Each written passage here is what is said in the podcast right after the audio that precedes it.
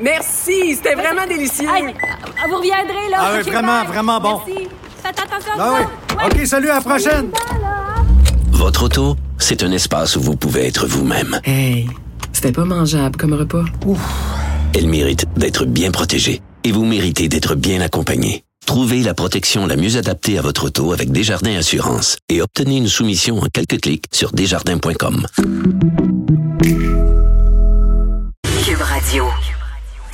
Salut tout le monde, bienvenue à l'émission. Je sais pas si vous êtes comme moi, c'est-à-dire euh, bien bien tanné de recevoir euh, moult trousses pédagogiques et courriels émanant euh, des écoles euh, de vos enfants. Moi, la dernière fois, je vous en ai parlé, euh, j'avais reçu 30 courriels en une seule journée. J'ai trois enfants, on se le rappelle. C'est pas un professeur qui a envoyé un courriel pour un enfant.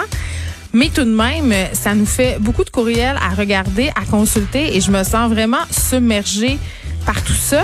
Et bon, hier, je vous disais euh, que ça me stressait le retour à l'école, le retour à la normale, que ça stressait mes enfants aussi. Ils sont stressés par la COVID-19, mais quand même, hier, euh, lorsque, à la période de questions, le premier ministre Legault a dit qu'il n'y aurait pas de retour à l'école, évidemment, avant le 4 mai et que les écoles resteraient fermées au moins jusqu'à la mi-mai, mes enfants ont accueilli cette nouvelle-là vraiment là, comme un- une tonne de briques en pleine face.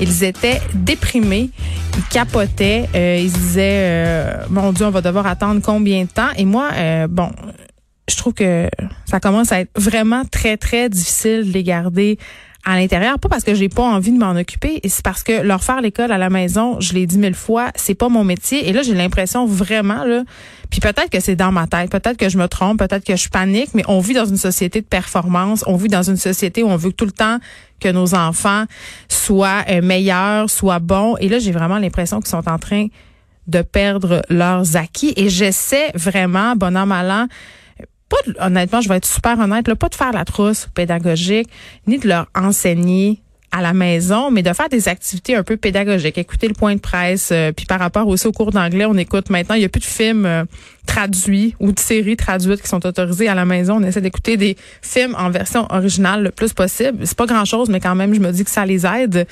Et je trouve ça difficile. Et là, je me dis, advenant un retour à la mi qu'est-ce que ça va être? On va retourner à l'école pour seulement un, un mois et quart. Tu sais, on, bon, on sait que ça risque d'être les services de garde, mais ça va être tout un casse-tête et pour les enfants et pour les gens au service de garde. Et vraiment, je me demande comment on va goupiller tout ça, comment nos enfants, à la fin du compte, quand on va recommencer l'année prochaine, comment ces enfants-là vont s'en sortir. Je pense, entre autres, aux enfants qui sont en sixième année, aux enfants qui sont en secondaire 5, qui n'auront pas leur balle de finissant. J'ai tellement ri souvent des balles de finissant au primaire, mais là, j'avoue que de dire un petit pote de sixième année, tu n'auras pas ton bal, tu vas t'en aller au secondaire, ça va être ça, quand même assez... euh, c'est quand même assez crève-cœur. Donc, je me demande vraiment comment euh, on va euh, goupiller tout ça. Et là, je, je focus sur ce que disait tout le temps mon grand-père. On va traverser le pont quand on sera rendu à la rivière.